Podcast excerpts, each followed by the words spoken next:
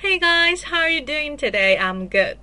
今天我们要学的是来自于《破产姐妹》中的一个环节。嗯，之前我们说 Max 他是非常毒舌的，但是今天呢，我们会学一个比较比较可爱的，然后呢非常甜心的、甜蜜的一句话。Okay, so now let's get started. Max, do you want to try it on? she doesn't need a hat. Rome said I could have a sweet hat. Oh, it looks adorable on her. You should have it. Yes. OK，我们来看一下哈，就是说，呃，这个情景是这样子的。The scenario is that that um Caroline met her ex-boyfriend and uh, unfortunately, and she volunteered to do the wedding cakes for her ex.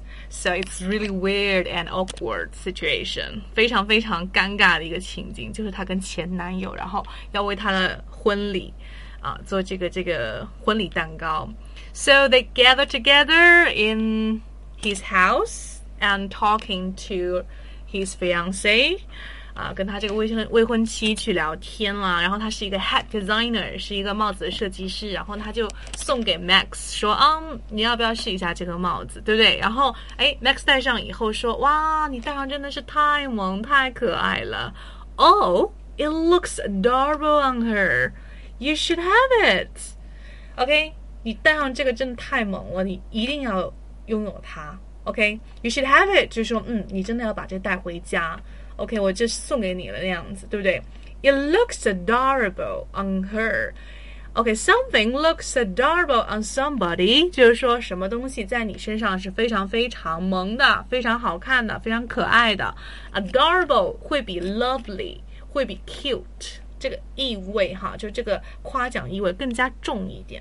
OK， 好，我们来看一个句子：The earrings look adorable on you。哇，你戴的这个耳环实在是太可爱了，太萌了。会用了吗？大家也可以造句，然后呢，坚持二十一天，并且艾特我。至于怎么样造句呢？可以关注我的公众号，然后呢，啊，点击右下角，我们有一个二十一日造句的内容。另外呢，也可以把这一个啊链接分享到朋友圈，然后呢，来赢取我们这个啊免费公开课的机会，或者说是呃有一个 BBC 的一个听力口语的免费资料和美剧的资料的一个赠送。的内容. All right, so that's pretty much for today, and I hope you can have a nice day. Yeah.